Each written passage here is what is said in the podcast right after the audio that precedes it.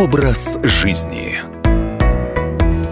Здравствуйте, в студии Екатерина Шевцова. Натуральная и живая еда всегда приносит пользу организму. Особенно мы нуждаемся в натуральной свежей пище в условиях постоянных стрессов, в городах, в условиях плохой экологии при авитаминозе. Свежевыжатый сок, без сомнения, еще одна жертва большой моды. Такая же, как мюсли, зерновые хлопья и соя. И сейчас, в разгар повальной моды на свежевыжатый сок, самое время хладнокровно оценить все плюсы и минусы этого напитка. С точки зрения науки, все свежевыжатые соки являются комплексом биологически активных веществ, которые мгновенно всасываются желудочно-кишечным трактом и без промедления поступают в биохимические реакции организма. В большинстве случаев это сотрудничество оказывается весьма полезным, потому что соки содержат огромное количество витаминов.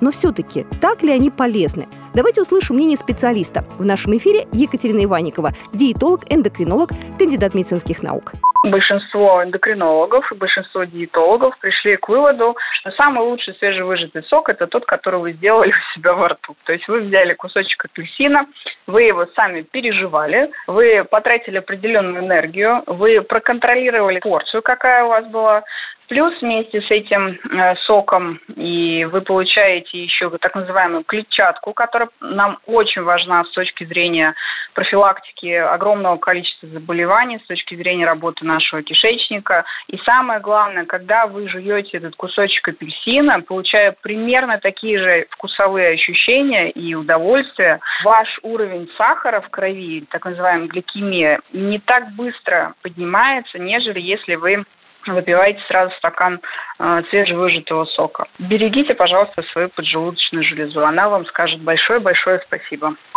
Запомните некоторые правила.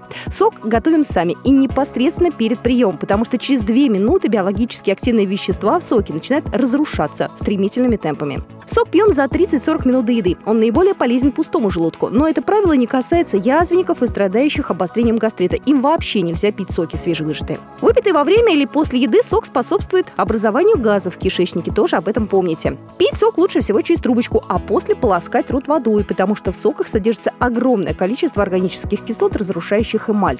Соки косточковых, вишневый, сливовый, абрикосовый лучше не смешивать с другими. А вот соки семечковых, яблочный, виноградный, смородиновый прекрасно комбинируются с любыми овощными и другими фруктовыми. В морковный сок всегда добавляйте жир, сливки, сметану или растительное масло. Только в таком сочетании бета-каротин усваивается должным образом. Ну и в сладкие соки попробуйте добавить корицу. Недавние исследования ученых доказали, корица помогает снизить уровень сахара в крови, а следовательно помогает не только диабетикам, но и тем, кто борется с лишним весом. Образ жизни.